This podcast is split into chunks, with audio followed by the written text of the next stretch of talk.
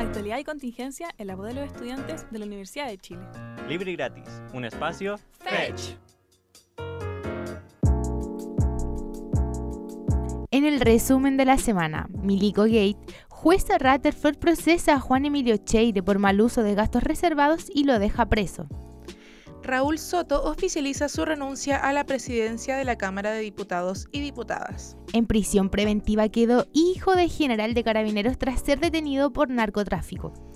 Reino Unido, Liz Truss renunció como primera ministra del Reino Unido tras 45 días en el cargo. En Te Traigo una Cuña, alcalde de Puchuncaví cierra los accesos a la comuna por falta de seguridad y pide visita del presidente Boric. En cultura.pop, todo lo que tienes que saber para los conciertos de Bad Bunny, la última polémica de Kanye West y las protestas ambientalistas en museos de arte. Hola chicas, buenas noches, ¿cómo están? Bien, bien, ¿y tú? Muy bien. Les saluda Fernanda Ferreira, estamos aquí de nuevo felices en este día martes. Como ustedes saben, estamos aquí todos los martes. a la Todos misma los hora. martes a la misma hora, a las 9 de la noche, por lugar. la eh, 102.5 FM o la señal eh, online de Radio Universidad de Chile. Eh, ¿Cómo les va hoy, chicas, en este martes?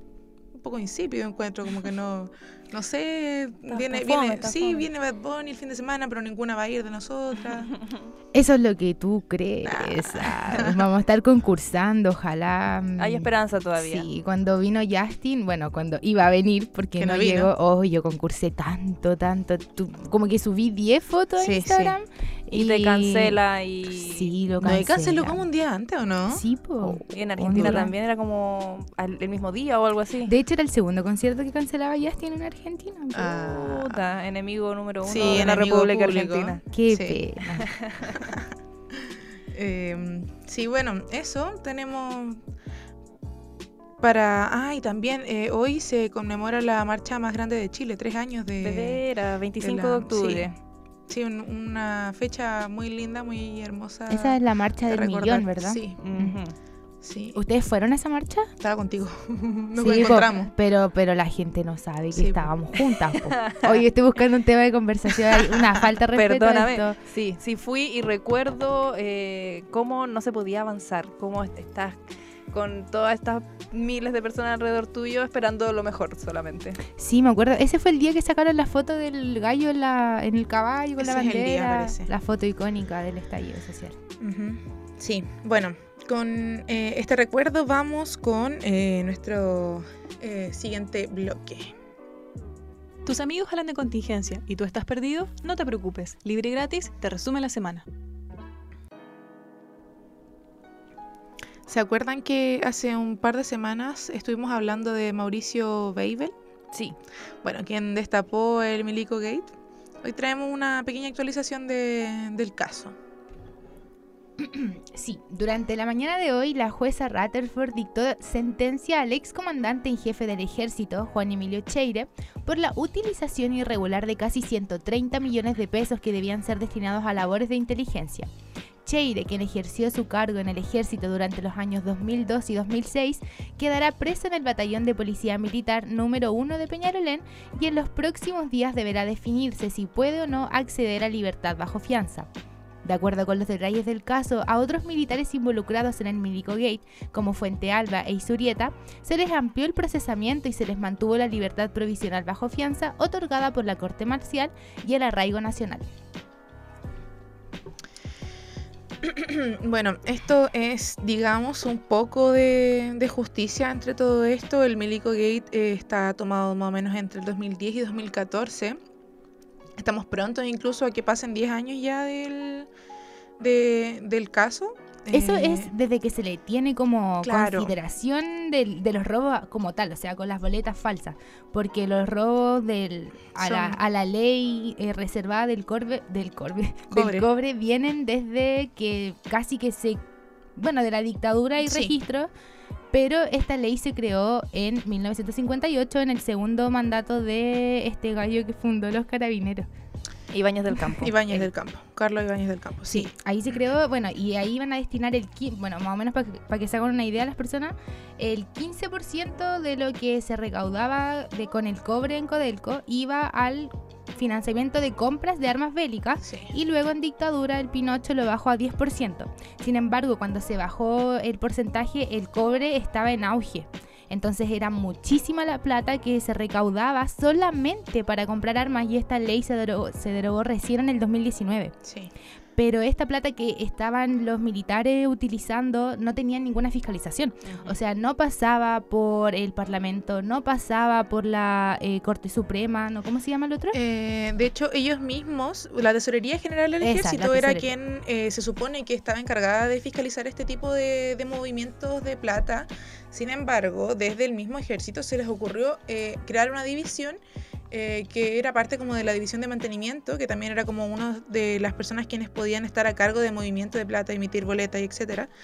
Y fue la CAF, que es el Comando de Apoyo a la Fuerza, que eh, es algo que está dentro del mismo ejército y eh, se utilizaba, digamos, como para, para mm, realizar esta malversación de fondos y la emi- emisión de boletas eh, ideológicamente falsas. Bueno, y dentro de esta sentencia que dictó la jueza, em, también, como bien mencioné en la nota, se habla del militar, bueno, del ex militar, porque está dado de baja, eh, Fuente Alba, que él fue uno de los mayores involucrados como en el Milico Gate, que de hecho eh, la investigación que hizo Mauricio Babel.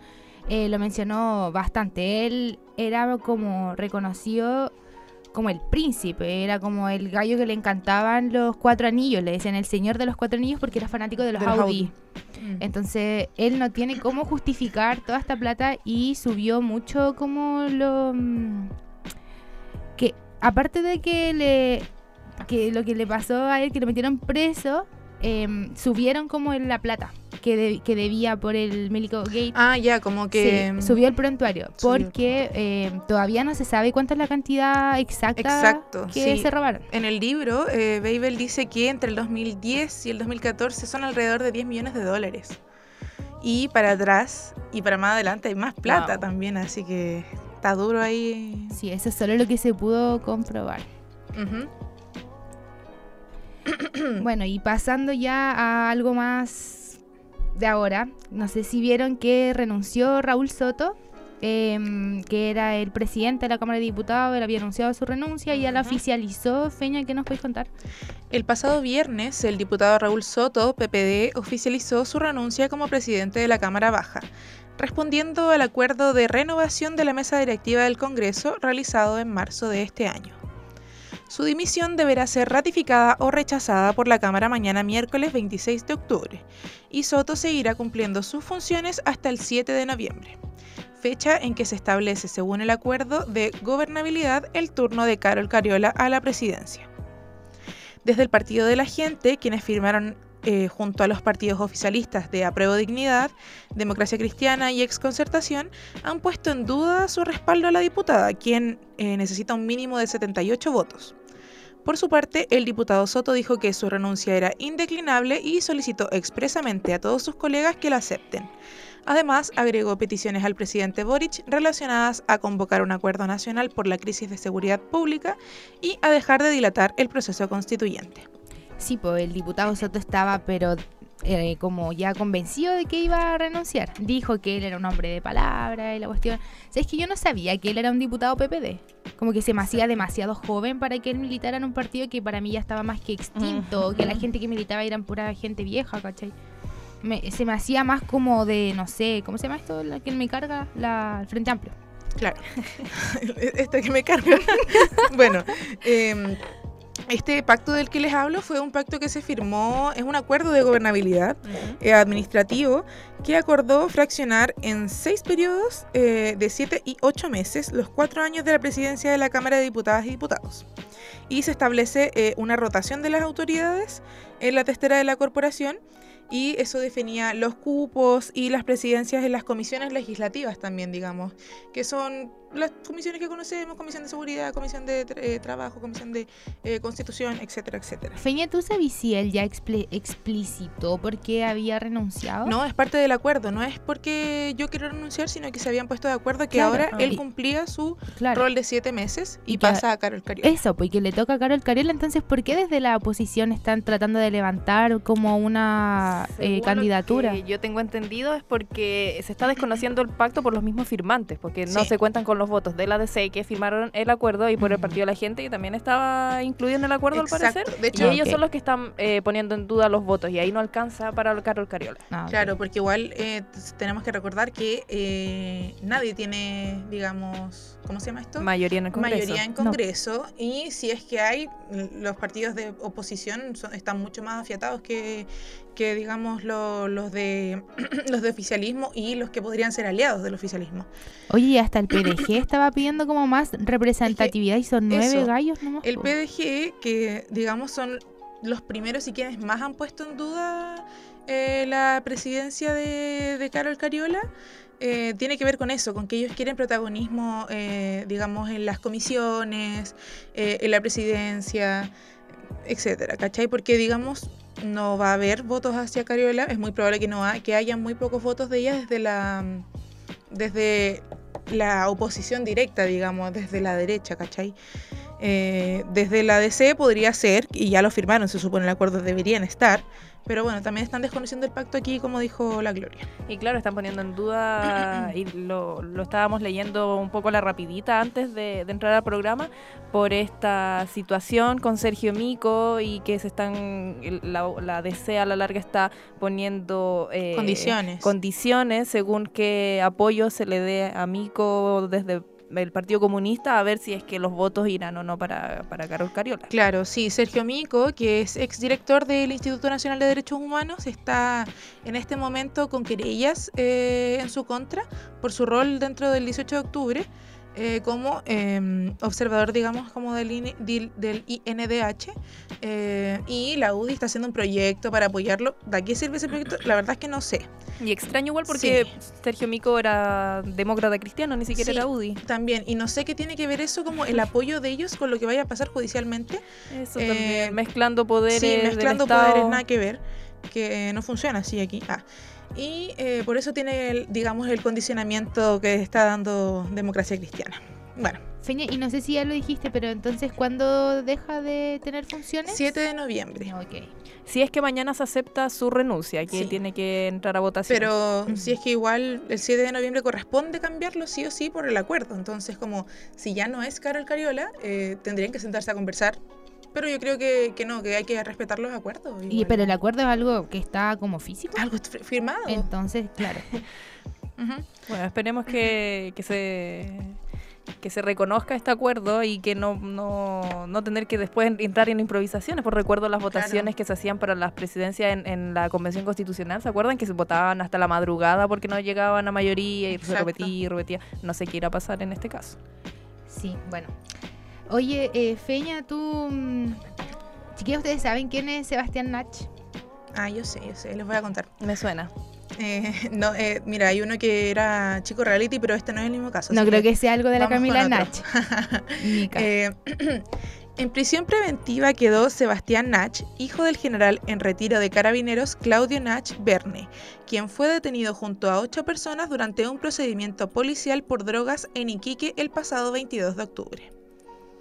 La banda dedicada al narcotráfico transportaba alrededor de 716 kilos de droga, entre ellos marihuana, clorhidrato de cocaína y pasta base, desde el norte al centro del país. Según la información de la PDI, el grupo está compuesto por cuatro colombianos, tres chilenos, entre ellos el hijo de Nach, y un venezolano. El subsecretario Manuel Monsalve, quien fue consultado por la situación, evitó referirse al parentesco del detenido con carabineros y expresó que nadie está al margen de la ley y que la lucha contra el crimen organizado y el narcotráfico es una lucha que el Estado está decidido a hacer.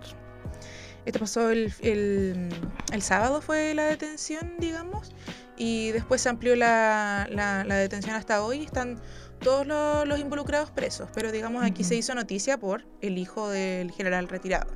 Oye, eso es como... mm, No sé.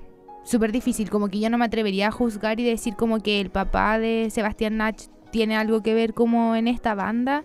Eh, creo que una acusación así es demasiado grave y que probablemente el su papá no tenía ni idea de lo que estaba participando su hijo. O sea, sabemos que, ya me voy por, por otro lado, pero como la paternidad acá está súper como deja de lado. Aquí las que aperran son las mamás, entonces, ¿qué Y a veces sabemos? las mamás tampoco, ¿sabe? Tienen muy en claro en qué tipo de negocios, qué tipo de trabajo, en qué tipo de cosas están metidos sus hijos tampoco. Entonces, igual es cierto, yo tampoco me arriesgaría a hacer un tipo de declaración como esa, pero ojo, que, eh, bueno, Claudio Nach fue eh, jefe de zona en Tarapacá y eh, en 2014 fue condecorado por eh, Sebastián Piñera en La Moneda. Y en el mismo año, mientras él era jefe de zona, fue condecorado, eh, Sebastián Nach ya estaba siendo investigado, pero por otra cosa, por contrabando de vehículos, durante el Mm. año 2014. Así que mm, Eh, hay un ahí nomás te la Hay dejo. antecedentes. hay sí. antecedente. Uf. Bueno, me imagino que todo eso pasará a ser materia de investigación. Y si es que hay o no un nexo, o si es que había conocimiento por parte del carabinero retirado, si es que él estaba metido también en, en el asunto. Claro, sí, eso judicial. fue lo que dijo el subsecretario Monsalve, que esto iba a continuar en investigación y que eh, yo creo que por eso tampoco dio declaraciones en torno a- al parentesco, digamos. Claro, igual el, el, caba- el caballero, el carabinero es súper como reconocido. O sea, si me decís que tiene un reconocimiento que le hizo el expresidente Sebastián Piñera es porque... Y me dijiste que era general en retiro. Sí, Generalmente. Mm, el cargo y fue más jefe de alto. zona, todo. Gente Mm. de zona. ya. bueno, em, eh, eso con, lo- con el tema, digamos, eh, judicial y esta polémica de carabineros, una más al, una, una raya más al tigre. Eh, la y bueno, vámonos un poco con lo internacional, que em, no sé si esto es un récord, diría yo, pero es un récord. es un récord del- del- de la primera ministra con menos tiempo ahí. Sí, en el- es un récord. Bueno, cuéntame. Se trata de Liz Truss, la líder conservadora quien estaba cercada por la falta de apoyo de sus propios legisladores y el desvarío en el rumbo económico. Ella renunció el pasado jueves luego de que sus políticas económicas hundieran los mercados y minaran su autoridad. Truss se convirtió en el jefe de gobierno que menos tiempo pasó al mando del poder ejecutivo en la historia del país, señalando que dada la situación no podía cumplir con el mandato para el cual fue elegida por el Partido Conservador. Asimismo, el Partido Conservador se ve abocado a una nueva elección interna. La exmandataria, eh, la exmandataria precisó que un nuevo proceso de votación será organizado de aquí al final de la próxima semana para elegir a su reemplazante. Así que sí, efectivamente es un récord. Nunca eh, un primer ministro había durado tan poco en su cargo. Y eh, bueno, lo que a ella la terminó de hundir fueron sus malas decisiones en materia económica había una crisis que ya no supo- que ya no pudo sostener y también las personas de su mismo partido, del Partido Conservador, ya no la estaban apoyando. Entonces fue mm, no le quedaba otra opción, o sea, si seguía dentro de eso como le iban a terminar sacando. Y ahora quieren ver si es que Boris Johnson eh, se tiraba él también, bueno, el ex primer ministro. Igual ya asumió un Sí, primer sí, asumió ministro. ya po. un primer ministro. Sí, Rishi Sunak. a él, le digamos- habían, a él le habían dicho como que él se iba a tirar, pero después dijo, no, yo no me voy a arriesgar a eso. Pero él es No, como pero- designado, ¿no? Eh, Es que, bueno, Perdón, eso- ¿puedes repetir el nombre? Es Sunak. De pero- nacionalidad hindú, ¿no? o sea, claro, es inglés de origen indio. Él es conservador también, lo eligieron dentro de esta discusión interna. Es que así fu- es, es para dar un poco contexto cómo funciona la- el cargo de primer ministro en Inglaterra, lo elige el mismo partido. La gente a la larga vota por sus parlamentarios y entre ellos se escogen al, al primer ministro. Entonces, esta negociación ya se hizo y fue eh, Rishi Sunak el quien es el nuevo primer ministro del Reino Unido y que ya eh, recibió el cargo de parte del rey y todas esas burocracias inglesas. Y claro, estaba siendo igual cuestionado como todo el proceso porque él es multimillonario y digamos como... em, ayer escuchaba en las noticias como hablar de la crítica como al- a este poder político que viene como de la de la aristocracia digamos como de la de la de la gente que acumula más poder económico también. Sí, bueno, ya, ya dio él su primer discurso como primer ministro y donde el foco claramente estuvo en la economía. Él también eh, fue ministro de finanzas en, en algún momento en, en- ese cargo, digamos. Así que sus primeras declaraciones incluían como uniré a nuestro país, no solo con palabras, sino con acciones, trabajaré día tras día para cumplir, palabras, palabras de buena crianza a la larga. Pero claro, en el énfasis, énfasis en lo económico de arreglar los errores que se dieron en esta administración cortita de 45 días del Istrus. Gracias, Gloria y Feña. ¿Quieres escuchar la cuña más importante del día? Quédate en libre y gratis. Bueno, eh, para el Te Traigo una cuña de hoy tenemos eh, un evento que pasó en la región de Valparaíso, corresponde esa, esta localidad que es en Puchuncaví. Y es que durante la mañana de hoy, el alcalde de Puchuncaví, Marcos Morales, cerró los cuatro accesos a la comuna junto a un grupo de vecinos y a los concejales eh, de la comuna. Y todo esto fue por la inseguridad que vive la zona. ¿Podemos escuchar la, la cuña? Hoy he tomado la decisión de cerrar los cuatro accesos a la comuna de Puchuncaví. Me acompañan los concejales también en esta oportunidad. Estoy muy agradecido del apoyo que ellos brindan porque también conocen la problemática que tenemos como comuna. También me acompaña todo el equipo de seguridad. Tenemos los cuatro puntos cerrados y estamos dando una señal de que nosotros como comuna de Puchuncaví no queremos seguir viviendo los episodios de inseguridad que están viviendo nuestros vecinos.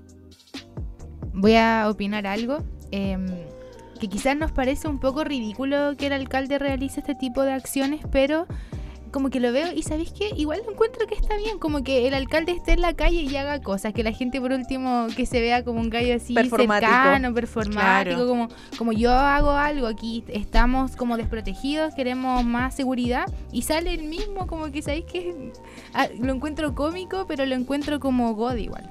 Sí, igual lo encuentro un poco extraño como él hacer eso, pero... Eh también considero que eh, si se tomó la, medida es por algo igual. Eh, sobre todo porque viene acompañado, no es como que fue algo delirante, lo hizo solo, fue con apoyo, iban los concejales, iba el personal de seguridad, iban varios vecinos, y esto todo se vio a través de redes sociales, así que si podemos escuchar otra, otra cuña más. Nosotros queremos dar una señal al gobierno, a, las autoridades que corresponde, de que necesitamos que existan las dotaciones que corresponden en nuestro destacamento y que se evalúe rápidamente la posibilidad de que la comuna de Puchuncaí pase a ser al menos subcomisaría. Sí, bueno, esto tiene que ver con lo que dijimos que tenía una falta de seguridad eh, y fue durante toda la mañana, digamos, Puchuncaví eh, tiene eh, solo cuatro accesos y también pueden ser, son caminos como para llegar a Puerto, al puerto de Quintero, donde está Enea se llama, no, ¿cómo se llama el, la, planta? La planta. Creo que es de Codelco. Bueno, eh, para llegar, digamos, a, estos accesos que son como los puntos más álgidos, digamos, de, de, Quintero Puchuncaví, donde están las plantas.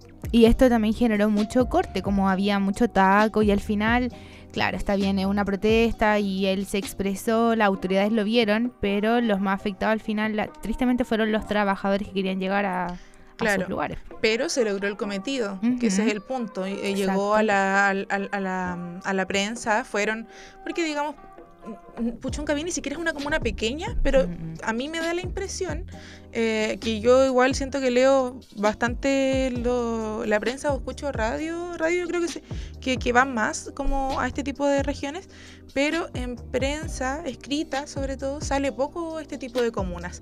Eh, a ese alcalde, por ejemplo, mm, yo muy pocas veces lo había visto hablando en la tele, más allá de cuando hablamos como de cosas de contaminación y ese tipo de cosas. y eso que ahí hay muchos conflictos medioambientales. Exacto. Entonces, eh, siento que eh, ellos necesitaban hacerse escuchar y pasó. Así que escuchemos la última cuña. Por lo tanto, lo que estamos haciendo es manifestar que tenemos el control de la comunidad y no descartamos nuevos movimientos para hacer ver esta necesidad y tomar el control de quién entra y quién sale de nuestra comuna. Así que eso, también una preocupación, digamos, por las personas eh, por la migración, se sabe también que tiene que este, esta última declaración tiene que ver un poco con eso, si bien no lo dijo explícitamente. Chiquilla, esto no tiene que ver tanto como con eh, lo que hizo el alcalde, pero yo me acuerdo cuando chica en Puchuncaví, en una playa, eh, había una esta planta que decís tú de Codelco que tiraba sus, des- sus desechos al agua. Y la gente se bañaba cerca de esos desechos porque era agua caliente. Mm. Imagínate lo tóxico que era. Yo siento que esas comunas están demasiado desprotegidas. Sí, sí, probablemente como en demasiados ámbitos también. eh, bueno, también estuvo, después de, todo lo que pasó, obviamente, le preguntaron a la delegada eh, regional de Valparaíso y dijo, lamentar que se haya tomado de esta forma como mecanismo de, de presión. dijo, el bloqueo realizado por el, por el alcalde afectó a muchas personas y que el llamado es que como autoridades nos pongamos a la altura de nuestra responsabilidad. Eso lo dijo Sofía González, que es la delegada eh, presidencial de Valparaíso, y también habló la vocera regional del gobierno, que es María Fernanda Mayorga, y dijo que toda persona tiene derecho a circular libremente. Cortar arbitrariamente la carretera e impedir el acceso a la comuna es violento e inconstitucional. Marcos Morales, la violencia y delincuencia no se combate con más violencia, no es el camino. Duro ese último, ese Mm. último golpe. Me recuerda cuando, rememorando también la época del estallido social, el que no baila, ¿cómo era? El que no Sí. baila no pasa. El que no El baila. El que baila pasa. el que Sí, baila pasa. Sí, eso Sí, faltó. sí, también me, me recordó a, a eso mismo. Bueno, eh, esperamos que eh, se cumpla, digamos, y que se haga todo este acuerdo que muchas personas han llamado a hacer, un- este acuerdo transversal y nacional, digamos, por la seguridad pública, eh, por la crisis de seguridad que hay en este momento, que si bien se han hecho cosas, yo no las desconozco para nada, eh, reconozco totalmente todos los esfuerzos que se han hecho eh, con- en, en torno a la seguridad, pero también eh, tenemos muy claro que falta más Falta. todavía. Y es un largo camino, y un camino que necesita de todos los sectores también, mucho más importante. Así que eh, no instrumentalizar también este, este momento de, de crisis de seguridad pública. Sí, porque está siendo una Ya carta está, fácil sí. para la derecha y, y cuestionar la agenda legislativa y poner presión en temas que ellos consideran eh, relevantes, poner también como tirar, estirar el chicle del, del proceso constituyente. Claro, que, que el- esto está pasando, en Puchuncaví están cerrando los accesos por falta de seguridad y el presidente está preocupado de hacer otra Eso. convención. Eso lo he escuchado en Twitter toda la mañana, así que eh, ojo con, con instrumentalizar estas cosas que están pasando. Y con eso nos despedimos, chicas. Eh, muchas gracias por estar aquí. Eh, muchas gracias a todos quienes nos escucharon. Recuerden que esto fue libre y gratis por la 102.5 FM. Aquí Quédense terminó acá. el primer bloque. Ujú. Quédense a la, a la segunda parte. Sí, en cultura.pop vamos a estar hablando de- del concierto de, de Bad Bunny que se viene. Al que no vamos a ir, pero no importa, vamos a hablar igual. Yo creo que, que igual vamos. ¿Quién di- ¿Qué dice? Ah, Vamos también a, a estar conversando sobre Kanye West, sobre las Uh, protestas en, en los museos y sobre ver. el disco de Taylor Swift. A ver, ¿y si Uh. alcanzamos a escuchar una canción de Bad Bunny antes de no, irnos? no alcanzamos antes de irnos. Bueno, entonces quédense porque va a estar buena la conversación ahí con los chicos. Sí. En cultura. Cultura.pop. Muchas gracias. Chao. Seguimos en Libre y Gratis. Cultura.pop.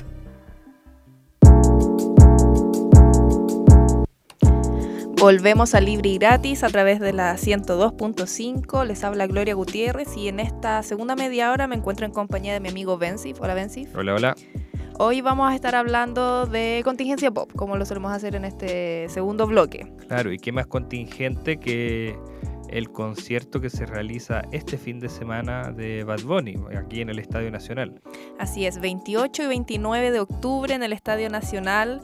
Hoy día, bueno, de nuevo Bad Bunny Trading Topping en Twitter, en, en boca de todos, porque eh, se liberaron nuevas entradas para el concierto de- del viernes y del sábado. Y de nuevo quedó la grande, pues mucha gente fuera de, del concierto. Claro, yo creo que además, considerando el tema de la nominación de las entradas que se está dando ahora, yo al menos voy a ir, así que ya tuve que hacer el proceso de nominar la entrada. Eh, mucha menos gente yo me imagino que va a poder comprar de reventa, como que el proceso de reventa va a ser un poco más complicado, a menos que sea alguien que sepa ya que no va a ir y que tú en ese momento estás ahí eh, seguro de que nominaste bien a la persona dentro de la plataforma, porque eso uno lo tiene que hacer dentro de la página web de Punto Ticket para quienes no lo hayan hecho todavía. Y por eso también eh, era necesario que se vendieran más entradas, como para sopesar eso un poco y además considerando que ya no están las mismas condiciones de pandemia. Restricciones de que aforo y... Oh, tenemos una sorpresa. Oye, vengo a preguntar algo. ¿Qué eh, y la revendo? Pero tenía mi nombre al principio. ¿Qué pasa? Yo no tengo entrada, es una, una duda Es que, circunstancial. de hecho, eso es lo que se quiere evitar, porque la gente no revenda entradas eh, que ya están nominadas. Yo creo que la persona que compró tiene que eh, nominar la entrada, como con la sesión de punto ticket. Y Yo compré, Ah, yo fui el que compró en mi familia las entradas, así que, como, claro, uno abre su cuenta de punto ticket y ahí es donde te da la opción como ya, nominar con qué root y con qué nombre y queda una asignada a mi nombre y otra asignada al nombre de la persona que, que va a ir conmigo, por ejemplo. Mm, ok, ya. Bueno, Pregunta era mi duda. respondida. Sí. Gracias, chicos. Perdón por la, la intromisión. Siempre eres bienvenida, amiga. Bueno, así es con el concierto de Bad Bunny. También se anunciaron que habrán, como he sabido, y ya ha pasado con los conciertos que han ocurrido re- recientemente en el Estadio Nacional. Avalanchas. Aparte, no, eso no está anunciado. Se espera igual, de todo un caso, como que llegue gente. O sea, según yo, el fenómeno de la avalancha ahora igual tiene que ver con que mucha gente va afuera del estadio, no solo a Intentar pasarse. intentar pasarse, sino que gente que simplemente llega porque quiere escuchar el concierto afuera o gente que busca eh, a los revendedores. Bueno, eso voy a hacer yo. Voy a ir a pasearme por afuera del estadio, por lo menos a vacilarlo. Si es que no hay- ya me rendí con la posibilidad de entrar, vamos a estar sea, por, pero por Avenida Para ti estar en el afuera del estadio es como estar en el patio de tu casa nomás, pues, no, no te queda... Parecido, parecido. Bueno, lo que te iba a comentar son los cortes de calle. Están anunciados eh, por el perímetro del estadio, más que nada. Pero tenemos la experiencia de que, por, por lo menos para Daddy Yankee, que nosotros aquí estudiamos muy cerca del estadio, eh, estaba cortada también José Pedro Alessandri, desde muy temprano, desde la una de la tarde. Entonces, harto taco en el barrio. Harta congestión por, por los alrededores del estadio y se llama a la gente a que llegue al concierto en transporte público, ojalá se está tramitando la extensión del horario del metro hasta medianoche, pero todavía no está confirmada esa información. Recordar también que José Pedro Alessandri, en como pasado Grecia, se empieza a llamar Macul y al otro lado también se empieza a llamar Los Leones, así que para la gente que transita por esa calle en general eh, puede ser Caótico en, en- en varias partes ya. Claro. Bueno, Pedro Valdivia también va a estar cortada desde las encinas hasta Grecia, entonces también las micros que transiten por ahí puede que, que vean afectado también su, su día a día. Así que eso con Bad Bunny. Ojalá lo pases bien, amigo. gracias. Yo- o sea, lo vas a pasar bien, es un hecho. Está sí, difícil. estoy, estoy no contento, disfrutar eso. Claro. Bueno, bien por, por los afortunados que consiguieron entrada. Claro, y también para ir hablando, seguir con la contingencia, no a nivel nacional, pero sí internacional, eh, alguien que ha estado dando harta polémica, controversia del mundo de la música ha sido Kanye West. Así es, Kanye, eh, también conocido como Ye, que es, es su, su nombre que él elige. Su nombre ese- social su nombre social.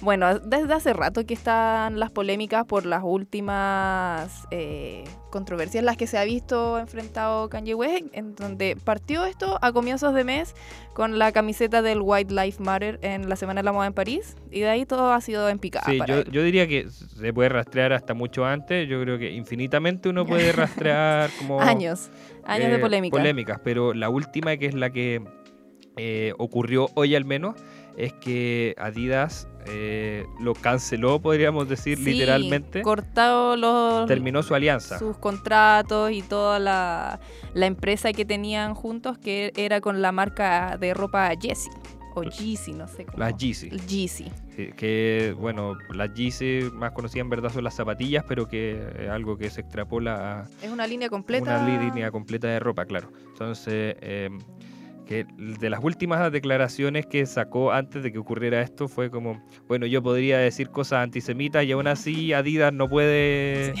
como Como, a ver- cancelarme. A ver, qué va a hacer Adidas. Bueno, y hubo mucha campaña también estos días, presión para Adidas para que terminaran en efecto el contrato con Kanye West. Así que Adidas eh, se sumó a una larga lista de, mm, de consecuencias que han tenido los dichos antisemitas, porque hab- hablemos de eso, igual como comentarios contra judíos es lo que, como la gota que rebalsó el vaso para la, industria en general y que le dieron como la cancelación final a, a Kanye West. Eh, yo por lo menos vi en redes sociales igual, eh, había como gente, grupos digamos de ultraderecha, neonazis podríamos decir incluso, eh, que en Estados Unidos colgaban carteles como arriba de los puentes, así como tipo, toca la bocina si estás de acuerdo con lo que dijo Kanye. West sobre los judíos. Sí. Y en el fondo eso da cuenta del impacto de este personaje que ampliamente mediático y que incluso si quiere decir las cosas, digamos, por ser polémico o por un espíritu como de performance, incluso si podríamos entenderlo de esa manera, que no es el caso, pero eh, cada una de esas declaraciones eh, tienen un peso en el mundo real y eh, eh, terminan alimentando discursos de odio en, en ciertos grupos. Así que por eso también es que eh, la decisión de Adidas yo creo que también tiene que ver con eso, sobre todo considerando que es una marca que le reporta mucha plata a la industria textil.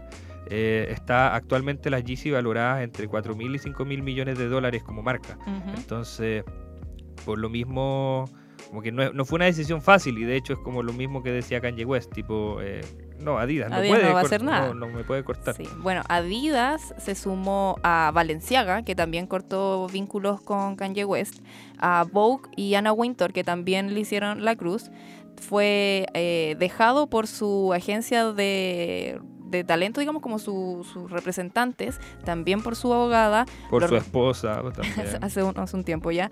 Eh, lo restringieron de, de las de plataformas de redes sociales como Instagram y, Twitter. A propósito de restringir de las plataformas de redes sociales, eh, me estaba acordando de Donald Trump, que otro personaje que también vivió como La cancelación masiva. eh, más que la cancelación masiva, como que lo expulsaron de redes sociales Ujú. en su momento.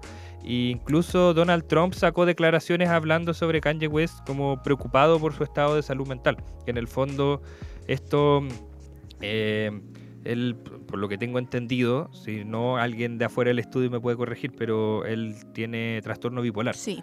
Entonces, eh, él eh, se sabe que no está medicándose de la manera que debería y por lo mismo también eh, puede tener ciertos episodios donde, eh, bueno, como, como tengo entendido que funciona la bipolaridad, como están la- las fases maníacas y las fases depresivas y dentro de eso alto y bajo, eh, es que también ocurren estas como escenas y manifestaciones como medias eufóricas donde él eh, como que pu- cree que tiene derecho a decir cualquier cosa. Entonces, eh, incluso Donald Trump estuvo manifestando su preocupación en torno a su salud y, Cáchate, y aparte de, digamos, lo, lo público y lo económico, cómo puede verse afectado, él ya se vio afectado en su vida personal, digamos, en la relación que tiene con su ahora ex esposa, sus hijos. Entonces, como que de- desde acá, desde esta tribuna que no sabemos qué tanta influencia tiene, pero eh, llamamos a Kanye West a...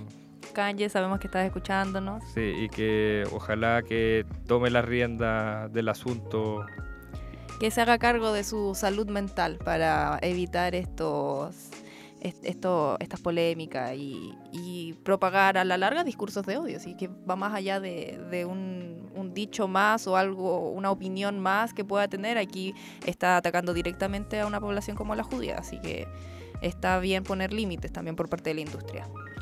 Sí. Y otro tema también que ha remecido, digamos, el mundo del espectáculo, en este caso más concreto del arte incluso, eh, lo que ha estado ocurriendo con las protestas en torno al uso de combustibles fósiles, eh, en particular aquellas del grupo Just Stop Oil. Así es. Bueno, esto empezó, lo tenemos en la retina por la manifestación a los girasoles de Van Gogh que ocurrió el 14 de octubre, pero bueno, revisando eh, la pauta de hoy día, recordamos también que el 25 de mayo de este año también fue una manifestación contra la Mona Lisa.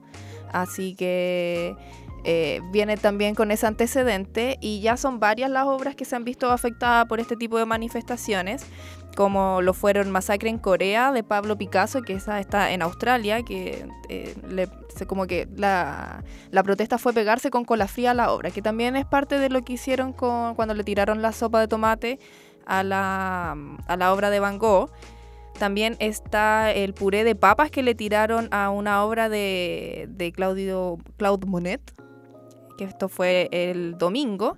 Y ayer lunes fue la última manifestación de este tipo, hasta ahora por lo menos, que fue en el Museo Madame Tussauds de Londres, en donde a la estatua de cera del rey Carlos III le tiraron pastel de chocolate.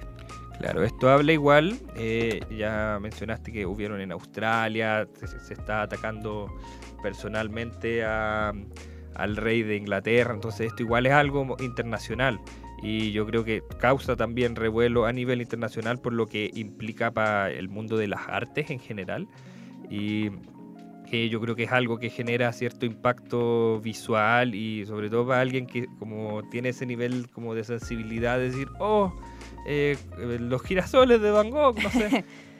Yo, Claro. yo tengo los girasoles de Van Gogh en mi, en mi funda De de, fondo, tablet. De fondo de De pantalla. fondo de pantalla, no sé.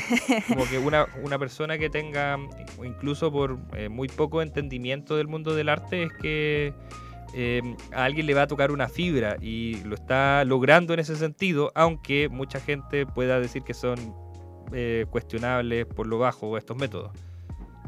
Sí, lo que dicen desde esta organización activista Just Stop Oil es que se pone, se busca hacer una comparación entre la vida y el arte, ¿qué se protege más a la larga? Lo que tuitearon fue la creatividad humana y la brillantez se exhiben en esta galería. Sin embargo, nuestro patrimonio está siendo destruido por la incapacidad de nuestro gobierno para actuar sobre la crisis climática y el costo de la vida. Otra cosa también que ha empezado a salir como a flote es la relación entre una de las financistas de este grupo Just Stop Oil y eh, el mundo del petróleo, podríamos decir, ya que eh, la principal financista como de este grupo, eh, que es Eileen Gary, ¿Ya? ella directora, digamos, del Fondo de Emergencia Climática, y al mismo tiempo eh, ella está mm, re- directamente relacionada con el mundo del petróleo porque es nieta de un empresario petrolero. Eh, y al mismo tiempo financia esta causa y bueno, este empresario petrolero también tenía algunos museos. E- ella también tiene un interés particular con el arte. Entonces, Estamos hablando, esta no es la chica que salía en la protesta, ¿verdad? no, no, no, no, Ah, es ya. quien financia. Ah, ya, no es... eh, dentro de como el principal financista del grupo Stop, Stop Oil. Entonces, había gente incluso diciendo ya, pero esto es como una performance dentro del mismo mundo como del petróleo para acusar que hay como que el- a, los, a los activistas climáticos se le está pasando la mano, pero eh, esto ya se ha desmentido, digamos. Y, en- y en el fondo igual habla como de esta culpa, yo creo, y de la relación también que tiene como eh, los empresarios y la gente que tiene mucho dinero con el arte. Ujú. En el fondo igual lo ven como un espacio de mostrar poder y que tienen un particular interés, yo creo, en obras de arte y que quizás por eso también como tienen, como que pueden estar pegándole a, a ese grupo al pegarle a las obras de arte.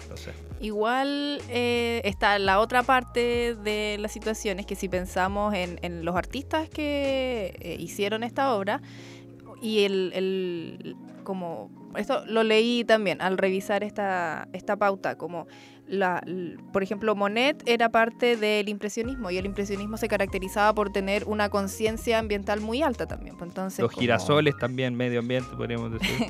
entonces, eh, ahí está como las dos caras de la moneda, de estamos protestando por este fin contra eh, gobiernos y como dices tú, financistas de arte y, y etcétera, pero también está como quien hizo esa obra, quienes representan esos movimientos no están necesariamente en contra de, o, claro, no, están en contra de, de, la- de, no sé, del cambio climático, por así decirlo. Entonces, eh, bueno, eso por parte de las protestas en, en los museos.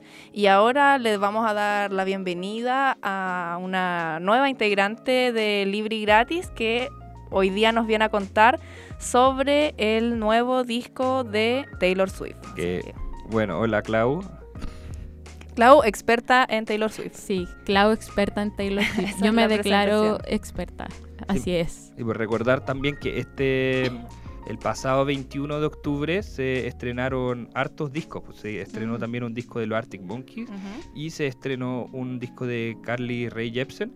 Eh, los viernes se está dando como el fenómeno de que son eh, los días donde salen las novedades de Spotify. Entonces como que se están topando muchos estrenos al mismo tiempo. Eso lo hizo creo que una artista. No sé si fue Beyoncé. Sí, fue Beyoncé. Que empezó a sacar los discos el viernes. Porque antes, en, por ejemplo, en Alemania lo sacaban, no sé, a las 2 de la tarde a esa hora, ¿cachai? Entonces en algunas partes del mundo estaba Antes. ahí estaba antes y eso no era viable en como en la industria. Entonces Beyoncé empezó a sacar sus discos los viernes y a partir de ahora todos los lanzamientos de discos son los viernes. Tipo, sobre todo en un mundo donde ya todo está conectado, pues como que nos Exacto. estáis enviando las copias físicas de los discos. Así es. Bueno, así que te vamos a estar preguntando sobre Midnight. Ese es el nombre del disco de Taylor, Ese es el nombre del disco. Así es. Lo anunció hace un par de semanas, creo, un par de meses, en los VMA, eh, cuando ganó Video del Año por su por su eh, dirección en Out of Well, que Ujú. fue una canción de, de un disco anterior. Y lo anunció que ese, ese era el día y yo esperé miedosa, la verdad. Tengo que ser sincera, como que sus discos anteriores me habían gustado demasiado, entonces... Tenías miedo de que te decepcionara este disco. Sí, sí, porque yo sé lo prolífica que es ella. Ujú. Como que uno que cuando se dedica como a, hacer el ejercicio, que yo, yo lo llamo literario, porque sus letras se acercan mucho a la literatura y hacen muchas referencias de esta. Ujú. eh, es súper interesante y es súper eh, cautivador también. Entonces, lo que hace justamente en Midnight, que es el, su décimo disco, es reflejar lo que ella llama 13 noches, sí, 13 noches de insomnio. Ok. Entonces muestra canciones donde eh, ella está enojada y habla de que ahora solo se viste para la revancha. Y tiene otras canciones que hablan acerca de, si bien ella no habla como de, oh, hoy, hoy esto pasó este día, Ujú. pero sí te dice como tú lo puedes ubicar en la línea temporal. Hace referencia a eventos como históricos, entre comillas, de Sí. su misma vida. Exacto, entonces no lo hice textual, lo hice de una forma como muy bonita, pero eh, claro, hace eso, entonces en este disco dice, no, me he visto para la venganza, estoy enojada, también habla de la vulnerabilidad que por ejemplo tuvo al iniciar su relación, porque como había pasado todo el escándalo con Ka- Kanye West y con Kim Kardashian, y ella desapareció un año de la, de la, De la vida pública. Exacto, no apareció. Eh, como que rescata ese sentimiento de ese pasado y tú lo puedes como sentir y, y yo creo que eso es lo, lo valioso de este disco, que como que tú te puedes sentir identificado con lo que ella te refleja. Ujú. Eh, por lo que estáis contando, bueno, yo eh, salgo al tiro diciendo que desconozco mucho de la discografía y de la carrera de Taylor Swift, Ujú. pero por lo que tú nos estás contando, este álbum igual suena como un álbum conceptual, ¿o no? Sí, yo diría que está en la categoría de pop, pero es un pop más conceptual, donde ella lo hace mucho también, donde las letras van jugando con... con Con un tema específico. Exac- exacto, como que por ejemplo el tema de la ansiedad ya lo ha trabajado en sus canciones en el sonido. Claro. Bueno, Taylor, ¿este es su qué disco? nos Este es su décimo disco. Esto eh, es importante decir porque, o sea, como eh, figura dentro de la industria, eh, es importante decir, eh, es su décimo disco, pero ya regrabó dos antes. Claro, eso también es como de, de lo poco que yo conozco en el fondo de la carrera de Taylor Swift, como este conflicto que ha tenido con las disqueras y con el manejo que tiene sobre su propio material Exacto. como grabado en los primeros años. Es como cada eh, liberación de este disco como esta regrava- regrabación, ella lo llama Taylor Version. Claro. Eh, y además libera canciones que escribió para esos discos, pero que no quedaron en el, en el track oficial. Eh, rescata. Uy, se me fue. El, eh, por ejemplo, el Red creo que es uno de esos discos. ¿no? Exacto, Red hace, ella eh, ese disco lo toma y regraba, la, regraba las canciones y se puede notar porque su voz está más adulta y además libera canciones canciones nuevas. Y esto lo hace porque eh, ella, es cant- ella es escritora de todas sus canciones. Y lo que, ha- lo que pasó es que fue que vendieron la empresa donde ella tenía sus máster a un tipo que básicamente le, le hizo bullying por años. y eh, ella se queda sin sus primeros seis discos. Como que eh, literal en Instagram, uno de los amigos de Scooter Brown, ah, por si quieren ser Tom Kawin, publica cuando tu amigo eh, compra a Taylor Swift. Y en ese sentido, los primeros seis discos de ella, todas las ganancias van a esta agencia, pero ella está regrabando las canciones para que vayan a su bolsillo y porque ella las escribió. Es su trabajo. Y además tengo entendido que ella en el fondo tenía derecho a. No, no tenía derecho a recibir las ganancias, o un porcentaje muy mínimo probablemente, pero sí tenía derecho a elegir dónde se podía utilizar su música y esa era como su medida de presión para decir como, no, en ninguna parte se va a poder usar esta música. Exactamente. Y fue justo en el, el- en el tiempo en que eh, ella fue, nomi- fue le, le dieron el premio de artista de la década, el 2020. Y le dijeron básicamente que no podía cantar ninguna canción de, de toda su carrera, como solo había sacado un álbum más. Entonces le hicieron esa encerrona y ella de todas formas cantó sus canciones arriba. Porque ya la polémica fue demasiado así. Bueno, eh, gracias Clau por tu aporte a, a nosotros que no nos manejamos mucho de- con Taylor Swift, la Sí, verdad. yo soy más metalero, la verdad, Sí, lo sí. transparento al No, tiro. A mí me gusta Beyoncé. Pero eh, ya en función del tiempo, preséntanos la canción que elegiste para cerrar Oh, el sí. capítulo de hoy. Nos aprovechamos de despedir de hoy día martes de Libre y Gratis. La 102.5, recuerdan que nos pueden seguir en nuestras redes sociales y ahora vamos con Anti-Hero de Taylor Swift.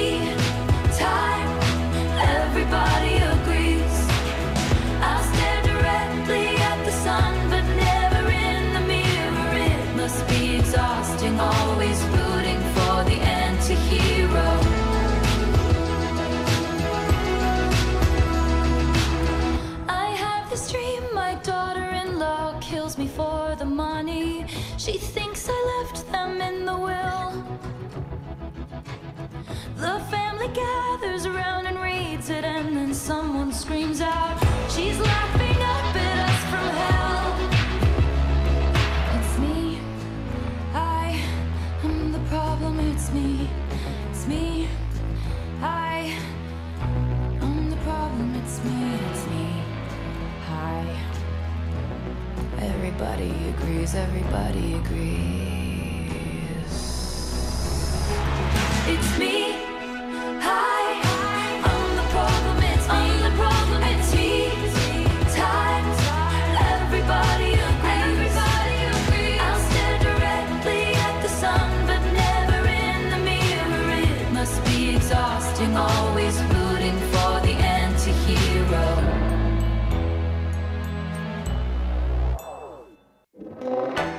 Terminamos el programa de esta semana, pero nos volveremos a encontrar el próximo martes a la misma hora. Síguenos en nuestras redes sociales o vuelve a buscar nuestro programa en Spotify, Apple Podcast y radio.uchile.cl. Esto ha sido Libre y Gratis, un espacio Fetch.